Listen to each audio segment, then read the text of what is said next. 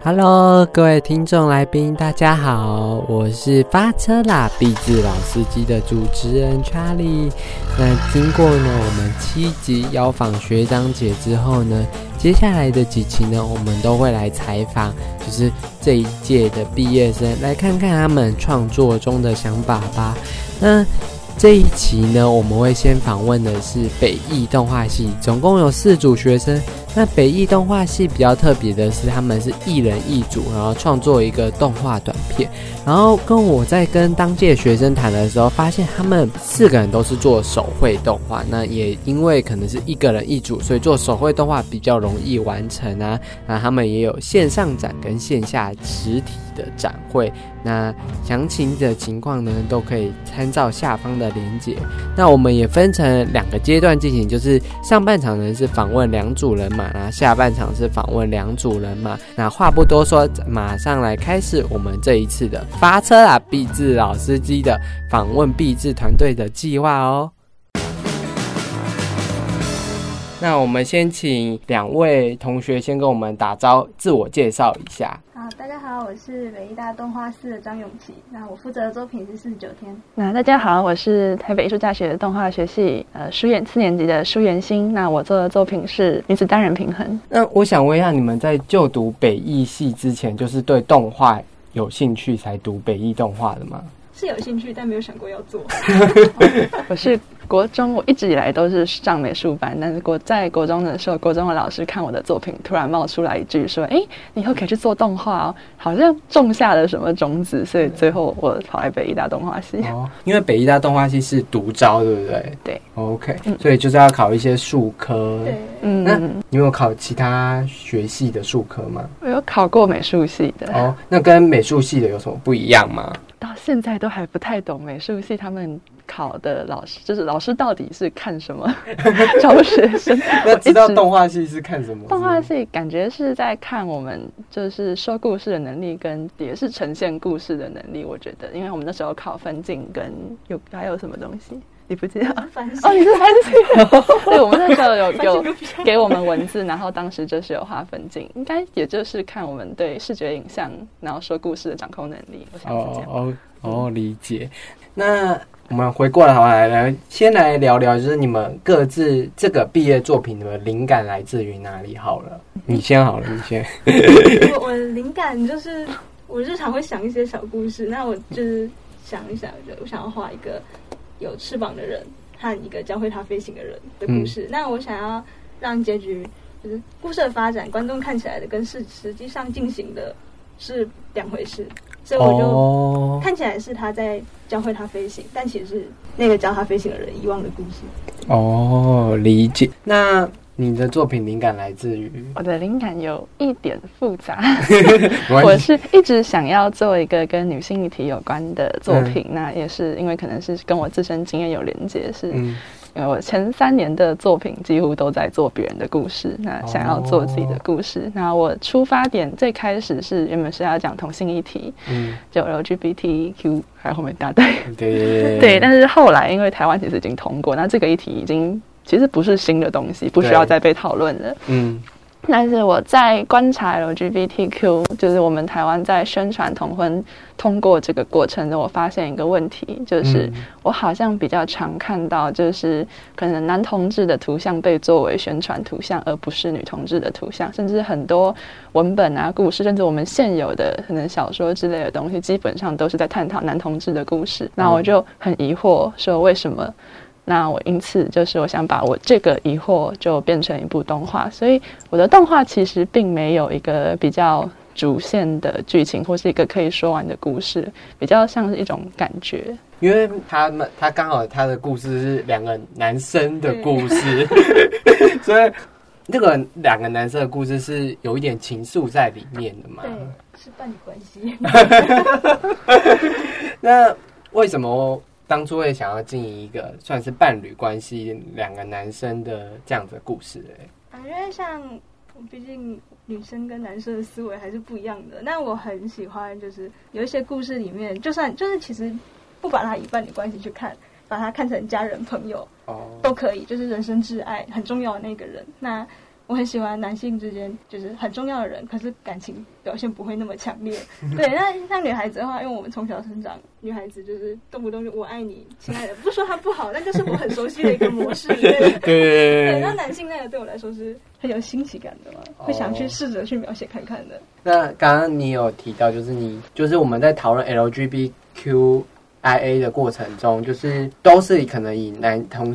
男性为伴，所以你想要讲一个女性的故事。可是，在女子的单人平衡里面，其实主角就只有一位女性这件事情。那会我们后来从一个可能想要探讨两个女同志之间，变成只有单位女性的故事呢？嗯，因为我就是我后来在思考，我主要在思考说为什么男性图像会比较常被利用的原因。思考思考之后。呃，最后选择不做探讨女性两个女性爱情故事，原因是我觉得这样好像会偏离我想要讲的东西，就变成可能专注在他们俩的感情，而不是在这个社会上女同志到底或者是女性本身到底接受什么样的视线，就这好像比较是我想要讲的东西。那所以我后来专注的点是我在寻找，或者是女性为什么会没有这么受比较不受到关注。那我得出的答案就是。好像就是女性比较被视为，就是我们的既定流程可能就是长成、长大，然后结婚生子，然后生完小孩之后，我们基本上我们的这一生的旅程好像就结束了。对，那所以我在动画里面做，就是好像前段是一个生育的过程，但其实我的动画只有一半，有后半段其实并没有做完。还还在想 啊，其实有有已经有分镜，但是我做到三个月前、两个月前，突然发现我没有办法做完，就想说那我就。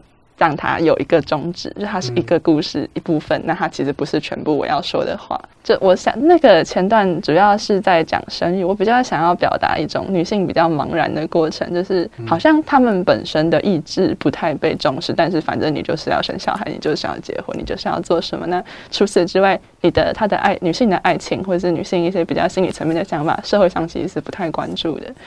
对我是觉后来得出来的答案说，或许是这个原因导致。就是女同性恋在社会上比较没有受到关注，因为两个女孩子生活在一起，似乎大家对这件事情比较没有争议。嗯，我爱你啊，对啊，是不是？理解，因为有一些有些时候我们会看到有一些呃，可能女性在表达情绪，在可能在职场上一样是表达情绪，可能女性在职场上表达情绪，跟男性在职场上表达情绪就会有。都会得到不同的不同的回应，这样子，所以有可能是这个社会对女生的包袱太重，希望每个女生都像我，我对你来讲，像像圣母玛利亚一样，嗯，那样那样子的。对，就是有点被样板化了，然后不太期待他们有太多丰富性这样。因为因为我我我虽然不是基督徒，但我我可以举，就是一样也是，我觉得有某种程度神话也是一种故事。嗯，所以神话故事的耶稣跟圣母玛利亚，你就可以看出这个社会怎么营造男生的角色跟女生的角色的不同。就耶稣就是历经苦难，然后被备受折磨，他是先备受折磨才有圣的样子。我我自己的对耶稣的理解这样，但圣母玛利亚从一开始就是就是神圣的，不可以有掉落下来的时刻。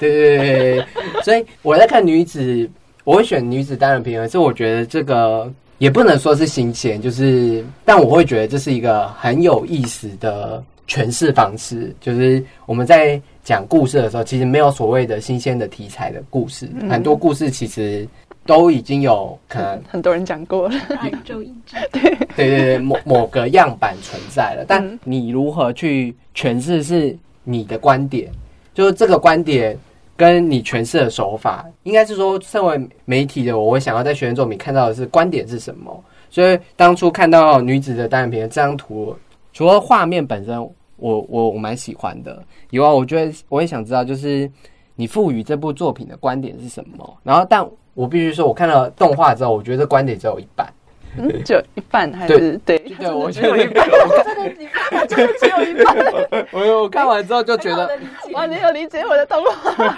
就是就是我看完之后是觉得只有可能只有压抑的部分，好像你没有讲出，就是被压抑后。需要做什么事情这件事情，那你自己有理解，就是你想讲另一半到底是什么吗？这一部总体而言可能都很压抑，耶。这样子来这样子的话，因为我前面有一点在倒叙，就是先生育，就她已经怀孕了，然后再到后面没有被做出来的剧情是女性面对婚姻，然后再来就是我们自小面对自己的身体，然后一些想法，然后到最后的收尾。是想做，就是被算是既定的社会吞噬掉的感觉嘛？所以本身并没有一个超脱，因为这是一个现在没有解的问题，它就已经发生了。嗯，OK，我们先不讲动画，那你觉得自自身你自己觉得这个解方会是什么呢？或是你还在寻找的这个解会是什么呢？这样会不会太太太沉重？嗯，现在目前的感觉就是做着做着会发现，其实。束缚，除却外在的束缚之的之外，我们自己其实给自己的束缚也非常非常多。就是我从我在设计背景、设计角色的时候，我发现其实我也会，毕竟读艺术开始叛逆，但是我其实发现我会排斥某一些既定的女性印象，但却其实呢也是某一种需要被尊重的女性特质。嗯，我觉得女性目前都还处在一个要么顺从，要么逆反，而没有达到平衡的或是互相接受的一个过程。所以我觉得。或许是亚洲的环境对女性比较压抑，但可能还需要时间。我觉得不一定是地域的关系，嗯，有可能。但说真的，地域还是会影响。对，但台湾已经很好了。对对对对。但我觉得，就是撇除地域的关系以外，可能每个地方的个人特，因为人的特质本来就很多种。那为什么我们呢？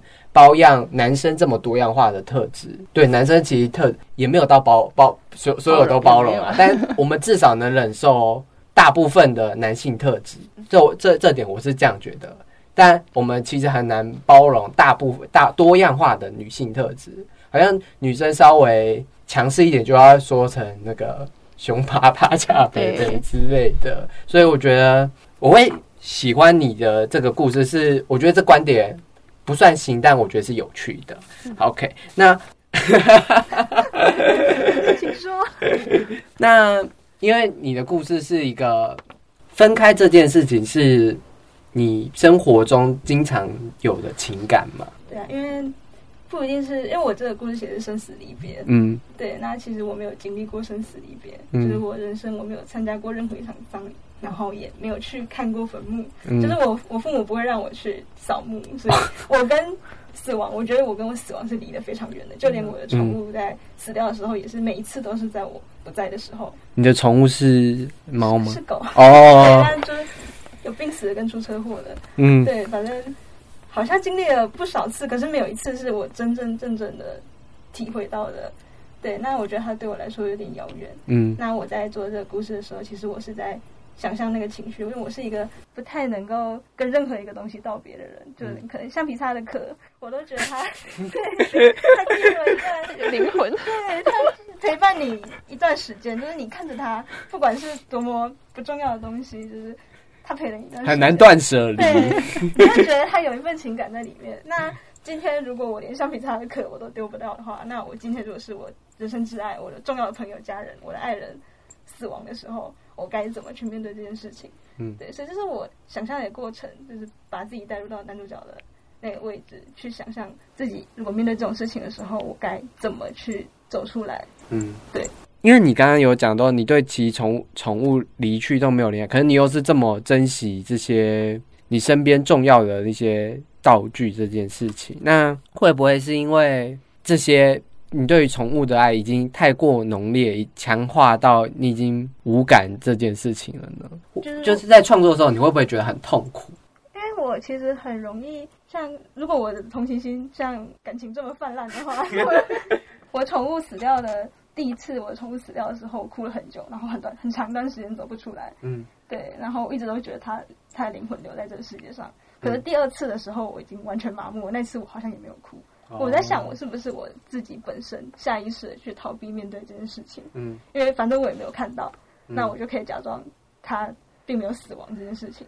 就算你知道自己已，虽然知道他死掉了，但为什么我没有哭呢？嗯，那是不是我自己本身我身体到现在都还没有去相信那件事情？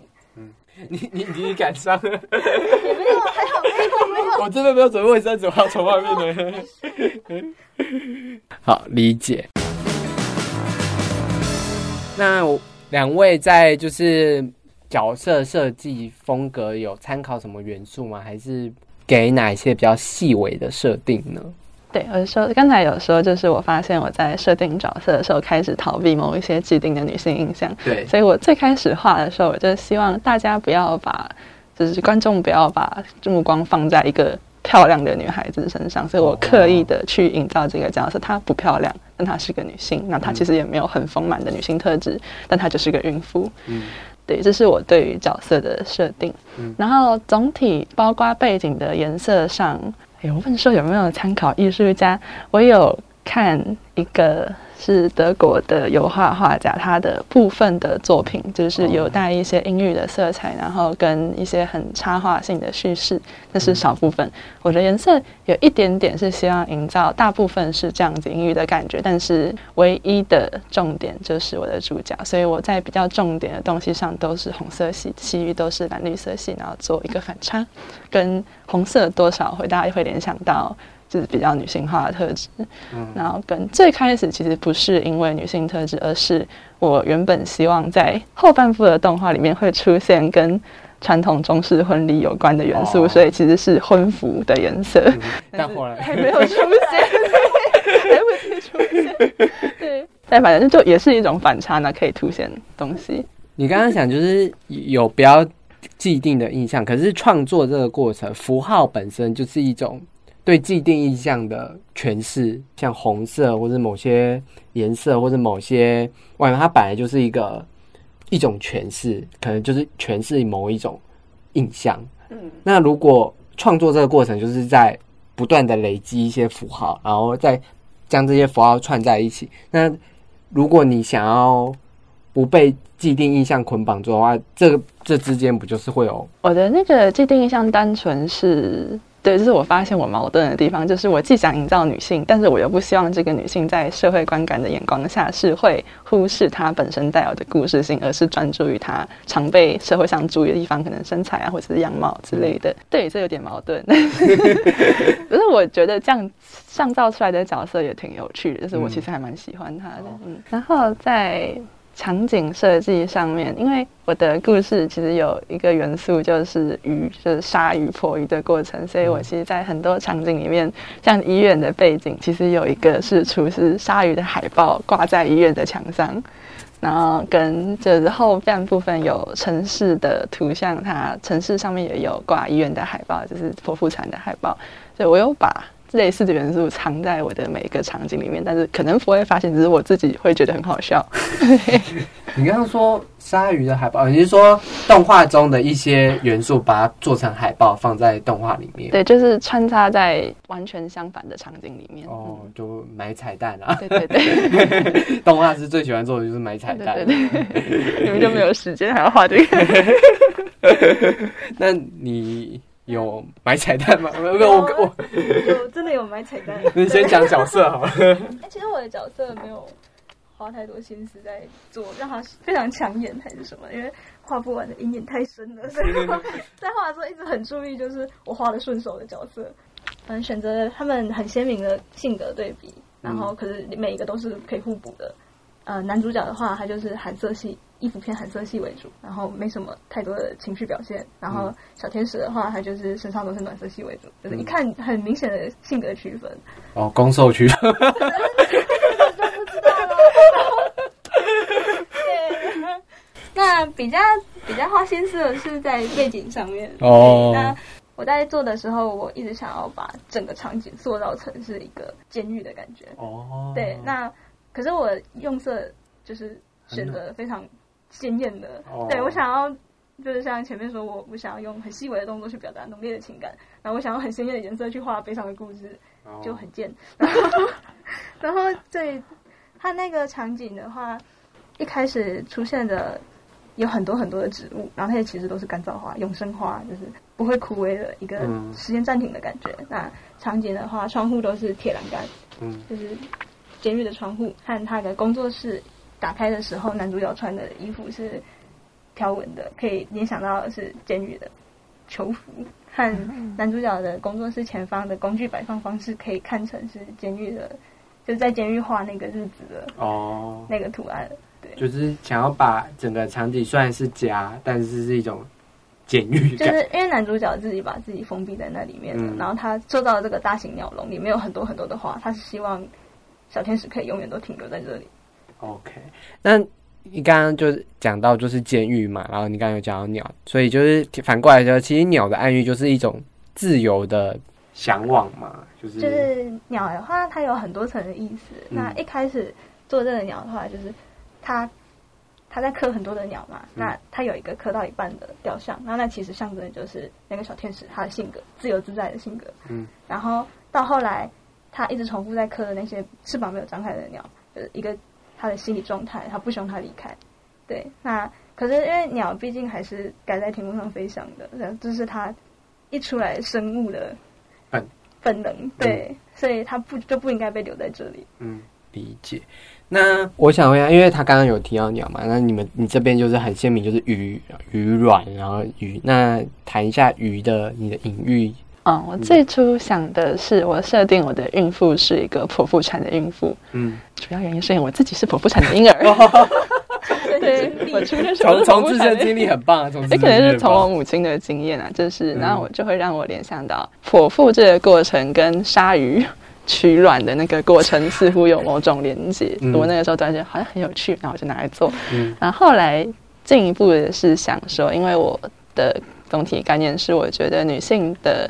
心理价值没有被重视。那鱼它是食物，那鱼卵它也是一个副产品，就是它们两个似乎除了是成为人体循环的一部分之外，并没有更多的实际价值。就是在人类的角度来说，它就是一个即将要被吃完、消耗、结束，然后可以成为营养的一个东西。所以算是建立一个消耗品，跟有比较强烈会被吞噬的感觉。所以我用鱼。哦，理解。然后让那个鱼的角色跟那个女生的角色形成一种对照的概念。对对对，OK，理解。那你们觉得在这次创作过程，除了时间赶不完之之外，最大的挑战是什么？会想要一直修分镜。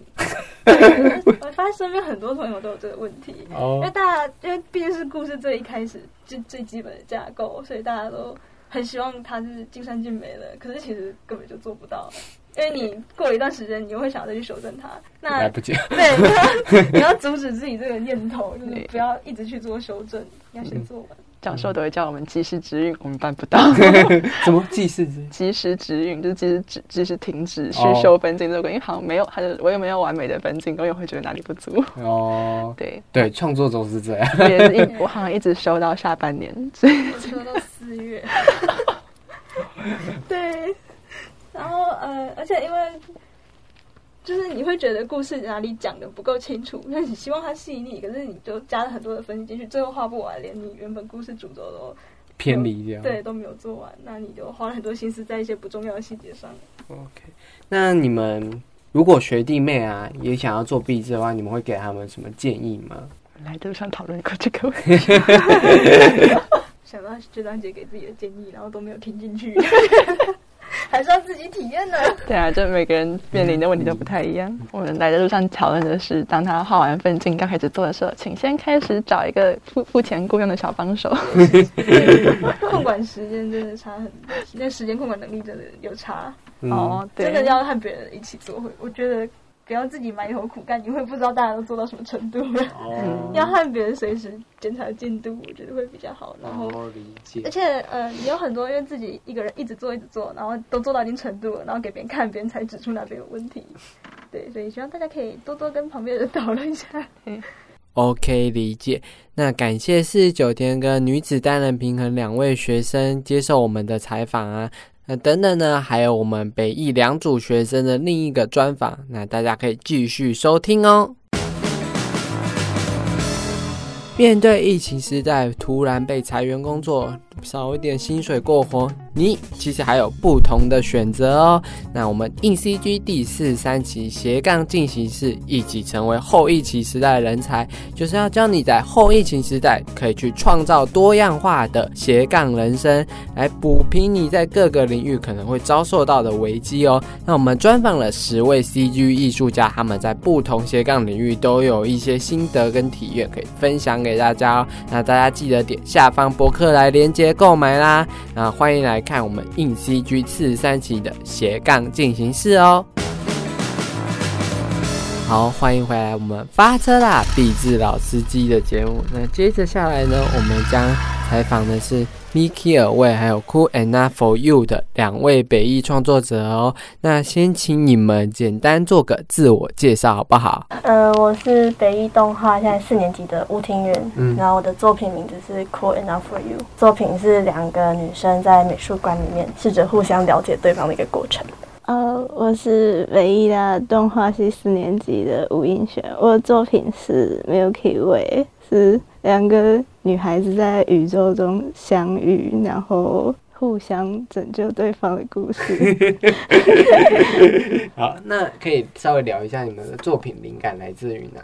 我的作品灵感，呃，其实这个故事应该构思的时间比较长，所以我自己也不太确定到底灵感来自哪里，但是应该是偏向来自我的人生经历，就是生活。中发生的事情，这样，所以你也有一个就是要拯救的伙伴，是不是？嗯，就是自己拯救自己的感觉嘛。就是里面两个角色，一个是叫银河，一个是叫黑洞，然后就是名字就跟他们的外表是相符的。然后银河就是代表呃梦想，就是追求的目标，然后黑洞就是自身的样子，这样子。所以就是有一点希望自己。可以朝着梦想前进，不要执着在自己的舒适圈那种感觉。哦，理解。那你的灵感是从自己身上取来的吗？呃，我之所以想做的故事是之前因为选举的东西很多异温层还有同温层的讨论，然后就想到就是。网就是一般而言，就是刻板印象下的王美，还有一般而言刻板印象下的文青。嗯，然后他们的对话，然后我又觉得美术馆是一个很酷的空间，嗯，所以我就想要做这个故事。美术馆是一个很酷的空间，就是就是 美术馆就是艺艺术应该是一个很就是一般来讲很自由的东西嘛。嗯，可是就是现在很多人会讲说什么台湾的美感怎样怎样，可是实际上如果进去美术馆的话。就是又会觉得说，哦，这个人这样做可能有点瞎，或者怎样，就是好像又很多，就是很批判。哦，就是我，然后我就觉得，就是美术馆里面的人还有东西，都就是他们的互动还蛮有趣的。哦，那当初为什么会想要进入动画系呢？就是梦想吧，觉得做动画很厉害。其实你是美术班的吧？对，我是美术班。哦，所以就是喜欢看一些动画，所以觉得做动画很厉害的。对，就觉得如果我进来，应该就做到了。做到吗？呃，是我觉得我没有。你是梦喜欢哪一些动画作品？我喜欢《魔法少女小圆》，还有《来自深渊》，就是。很可爱，但是同时又很恐怖的作品。那你那当初为什么要考动画系？动画系有一个营队，然后我就去参加，然后觉得哇，这里面的人都很厉害，我来这里一定就可以跟变得跟这些人一样厉害。都被蒙骗了。就来。那做动画也是你。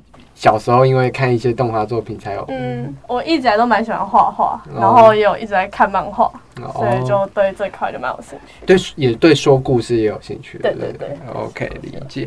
那可以聊，因为你们刚刚有聊聊，就是你们的作品的一些 i idea 跟一些设定嘛。那可以先聊聊，就是我先问 Milky Way，就是两个主角坐落的那个新宇宙的设定是怎么设定的？我其实是没有详细设定，就是只有黑洞它在的那一颗充满黑色尖刺的星球，就是代表他的心理的状态。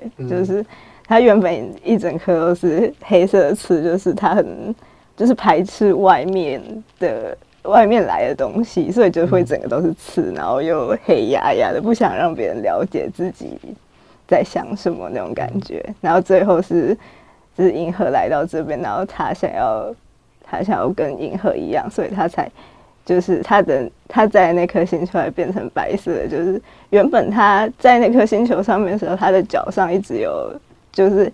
黑色藤蔓缠在脚上，就是他不想离开那里，然后最后他决定要离开，那些刺就自己消失了。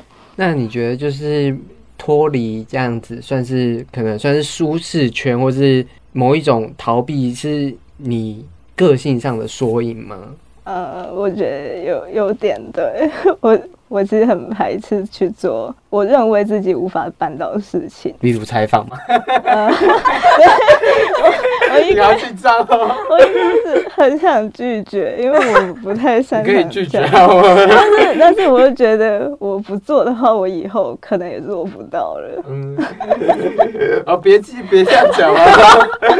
是不是以后还有机会啊？就是就是逃避一次的话，之后会偏向。就只是逃避的感觉，所以要努力去去抓住难得可以做到的机会，就像里面的角色一样，去抓住那个中可以接触另外那个人的机会。OK OK，那你谈一下，就是三个艺术品的设定跟为什么这样设计？这样最主要的那个软绵绵那个艺术品，我一开始是最想画它，然后我就呃从那个开始发想说，我想要。表现它软绵绵然后的样子，那就要有东西在硬邦邦，对 对，所以就所以就就自然而然就衍生出了其他的东西。那我对有一个就是很放大的椅子很有兴趣，就是你觉得那个为什么会是放大的椅子这件事情？我刚开始就是在想说。就是因为我们在美术馆里面看到的东西，可能放在美术馆外面只是一件稀松平常的物品。嗯，然后我想要放，就是想要讲这件事，所以我就我是真的到网站上，然后就查一字，然后就找了一个三体的模，然后当做参考，然后喇叭超大。我觉得这样这样的艺术派别，我好像听过一个艺术派别，就是把 就是我没有要特别去针对谁。就是我我在想的时候，我是没有想要特别一个艺术家，可是我内心深处是想说，要一定有人这样做，可是我我没有在要去批判还是怎样，对，就是我就只是把这件事呈现出来，重点还是摆在这两个文青跟。完美的对谈上面的，对对对，我我觉得有一个设定是很有趣的，就是最后有一个关于艺术品的狂想小剧场，它 我觉得叫狂想小剧场很有趣，真的都没有想到这狂想，我觉得就是一个小剧场，就是一个只是我想前面加一个形容词而已。我同意的剧场，我同意的剧场，就是我就想说就是随意乱想，我我 OK OK，对，然后那你觉得你在设计这个狂想剧场是有？设定，你有给他们什么设定跟效果吗？或是它里面那个小剧场的演出有设定什么吗？嗯，我想要就是它里面的环境是跟美术馆里面很不一样的，所以它里面就是可能色彩比较浓郁，然后有一点颗粒，然后有点像是他们进入那个荧幕的感觉。嗯，然后我里面我其实他们的动态还有表情蛮。认真去画，因为我想说，这就是一个他们在了解对方的过程。你说王美跟文清在了解，在了那那小剧场本身就小剧场本身是，就是我想要呈现一个就是荒诞，就是有点荒诞，就是他们可能就是在实际世界里面观看的时候没有想到，可是其实艺术品它真想表达的，搞不好跟他们原本想的不一样。哦，理解，就是其实艺术品。我觉得啊，艺术品是一个自由表达的的的东西。因为我前几天看了一部电影，昨天，他讲艺艺艺术评论叫《谎话情人》，然后他就讲艺术评论这件事情。然后我印象很深刻的是，前面开头有一个艺术评论在讲，他出了一本书，然后艺术品他讲前面讲了这个画，然后他讲那个画的故事洋洋洒洒的，然后就可能画家的人就是纳粹军啊，他为了那个纳粹军，然后他女。他妹妹就是婴儿过世，所以他那个画纳粹军愤而就而死之类的，就洋洋洒洒精彩的故事。然后听在座听的人都举手说他想要买，他想要拥有这幅画的什么海报之类的。结果后来那艺评家都说，这故事都是我乱掰的，是真的有这个名字，但这些故事都是我乱掰的。他说这就是艺评艺术评论带带领观，他就说艺术评论其实是带领观众表达一种对艺术的观点跟看法。那因为那那部片叫《谎话情人》，所以他也有在探讨谎言跟真实的、跟爱情的关系，然后也用艺评这个背景去带入。但我觉得这个方向是有趣的，就是我们所谓的艺术评论或是观看艺术的方式，是会有人先带领我们，就可能上面的文字，就是可能艺术家写的文字，或是这个美术馆给的文字，是一种带领我们去看这个艺术的方式，但。如果真的我们换了不同的角度去看这个艺术，会有什么关系吗？那针对这一点，你们自己有什么想法？呃，像我之前在学校有上过一堂课，然后你们老师的课，老师 就有说，就是其实现在艺术品已经转换成，因为其实那个艺术品本身，你已经在网络上，你可能就搜得到图片，嗯，那可能它现在艺术品的另外一个附加，就是也是很重要的一个点，变成是它的。它这个这个画作或者这个艺术品，它背后的故事，或者是它呃，比如说由谁经手给谁，这些都变得更加重要，因为现在的艺术品更加多元。嗯，对。那我觉得说，呃，我在这部片里面主要想表达的是，就是就是我我画的这个文青的角色，他其实是有点在装酷，他其实也不太懂，嗯，就是美术馆里发生的。以前，因为其实也没有人真的懂嘛。嗯，对。可是他就是用想要想要让对方觉得自己，就想要臭屁，想要让对方觉得自己很厉害。对。所以他就是讲了一些他可能自己也不确定的，或是自己也不太了解的。对，就是想要树立一个形象。对。可能是戴上一个面具的形象给别人观看。那你觉得这个部分跟你？这个人的性格会有相似的处吗？嗯，我觉得我是遇过这样的人，然后听过这类的人的故事，嗯，然后可能我个性里面有一点点这样部分，可是我是这是我加强，然后渲染，然后变超大。就是戏剧过程还是要浮夸点才有戏剧张力出来。不过我是有真的遇到过那种。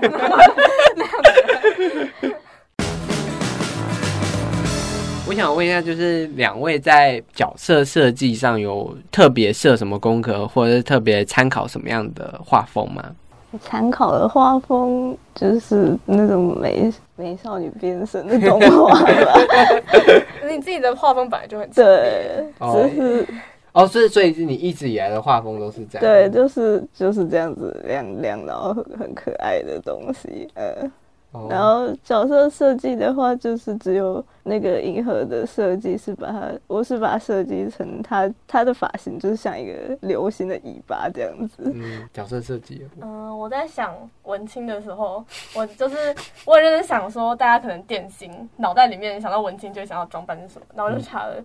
我的文青 去查，然后我还查什么无印良品之类的网站，古着装，对，可是还是有画，就是我比较喜欢的，就是我觉得好看的服装。然后我在就是王美的话，其实他们两个都算是我喜欢的穿搭风格，嗯，这样子。然后去想说，他们第一眼会给人的感觉。是怎样哦？因为你希望第一眼就能看出这两个角色有明显的差别，对对对，因为他们的个性不一样。OK，理解。那我想要问一下，就是你们觉得除了时间不够以外，最大的挑战是什么？我的角色设计其实很复杂，就是他他们两个角色身上的颜色很多，每一个都十几，对，十几个颜色。其实一个人画。就是两个角色加起来就二十几个颜色了，所以是一个人画很累。然后他们的头发跟衣服又是就是飘飘。为什么当初设计这么多颜色在这两个角色？因为他们本来没有要做成动画，画好玩的。本来想说，他们他他们可能画成漫画或是绘本比较好，但是我就拿来做动画。然后我已经很努力的删减他们身上的颜色，但是其实还是很多。可是拿掉的话，又会觉得就是我好像就没有谱，对，就没有没有没有好看的感觉了，所以就还是留着这样。还是坚持住。对，所以所以最困难的就是要让很复杂造型动起来。嗯，就是有点高估自己。那你呢？呃，我觉得最困难的时候是想分镜的时候。哦。因为那时候就是我几乎到，就是因为我们三年级一开学就开始，哎，四年级一开学就开始做。嗯。那我到寒假还在改，就是我就是一直在改分镜。没有那个上上一组说改四四四到四月。好难改。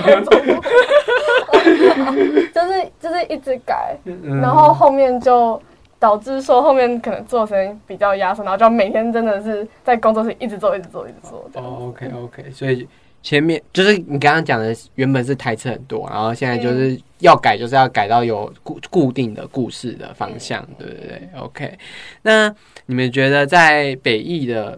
学习过程中，对你们觉得最大的收获是什么？我觉得最大的收获是同学给的压力，因为真的是一进来，然后可能就是对自己或者对，就是对自己会有些期待之类的，可是就会。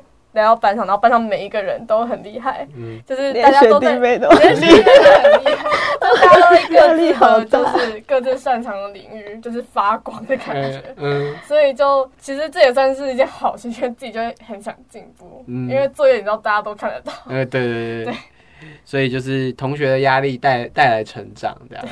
但其实进到业界又更多，但是现在就有啊，就是看那些网络上的人，对，真的很厉害，粉丝很多，经营自己这样子。那因为你们对为自己的未来有想要继续走动画这一条路吗？我我的话，我是我在大四上学期我申请国外的动画研究所，那我去就一毕业在八月会过去。哦，是哪一个？我要去南加大读动画。哦，不错哎，不错哎，那 英文准备？呃，英文还 OK。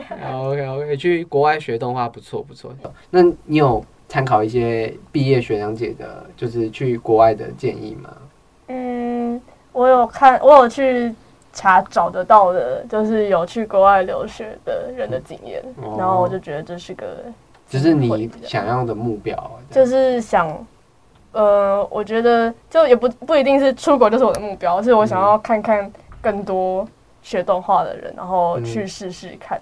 因为我们前几次的采访也有蛮多国外的，就是艺术家们之后朝向哪里，有有机会的话可以到我们官网找，应该是 CG 闹什么吧，就是另另一位几个就是旅外的，有做游戏美术的，也有做。我记得是 V R A R 那一类的领域。那最后一题啊，就是你们想要在毕制给学弟妹一些毕业创作的建议。我觉得对很多人来说，就不管之后要不要读动画，继续读动画，这都是算是最后一个可以就是做自己想要做的作品的机会。嗯，所以我觉得可以进，就是想要就是做自己想要做的作品比较重要。嗯，我觉得要知道自己的能力到哪里，就是要做自己做得到，但是同时也是自己想要做的东西，就是不能够不能够不能够做太大，不能够想说要做一个超长的片之类的，要要办得到才行。要想要做，然后做得完的东西。对对对，要判断一些执行力的部分，这样子。OK，好，那就感谢你们接受采访啦。以上就是这次北艺大学生们的毕制专访啦。听完之后，是不是很迫不及待去想看他们的动画作品了呢？我们硬 CG 的页面上会有这四个同学的动画作品哦。他们也有在线上架了一个网站，然后让你可以线上观看，可以点下面的链接去他们的网站上看。那北艺大呢，自己也有一个实体展，是在六月十号。那如果想要知道地点或是更详细的时间资讯的话，可以到北艺大动画。系毕业展逐格博物志去看看哦。如果喜欢就是我们这一集发车啊老司机的毕业节目的话，请到我们的 In CG Instagram 按下赞留言，你对这一集的想法是什么？给小编知道哦。当然，你也可以许愿，你想知道哪一个学校毕业生的作品，或是你想要听哪个业界大神的专访，我们都可以来尽力的找找看，然后邀访看看哦。最后呢，这边偷偷预告一下，下一集呢，我们将跟放视合作，将前往辅仁艺美系或台艺多媒系这两所大学，还有神秘嘉宾来这边录制他们的一些心得，还有他们的一些建议哦。那千万期待下两集的节目哦！我是 Charlie，搭车啦，毕业老司机，我们下周见，拜拜。